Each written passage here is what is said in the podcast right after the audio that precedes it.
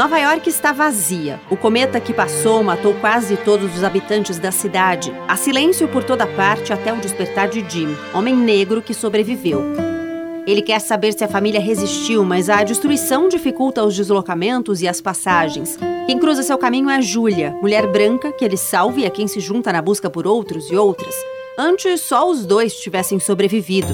Não é tempo de homens negros e mulheres brancas andarem lado a lado, mesmo diante do apocalipse. O conto curtinho ecoa a pergunta que nós, leitores e leitoras, devemos abraçar sempre que lemos distopias. Distopia para quem? O futuro distópico para uns pode ser o presente realista para outros.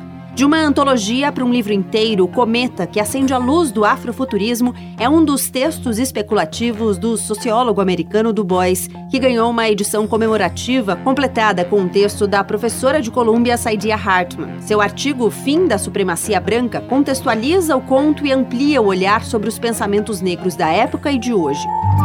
O Cometa, de W.E.B. Du Bois, como dizem os americanos, tem tradução de André Capilé e Cecília Floresta, é da editora Fósforo e tem 88 páginas. Boa leitura!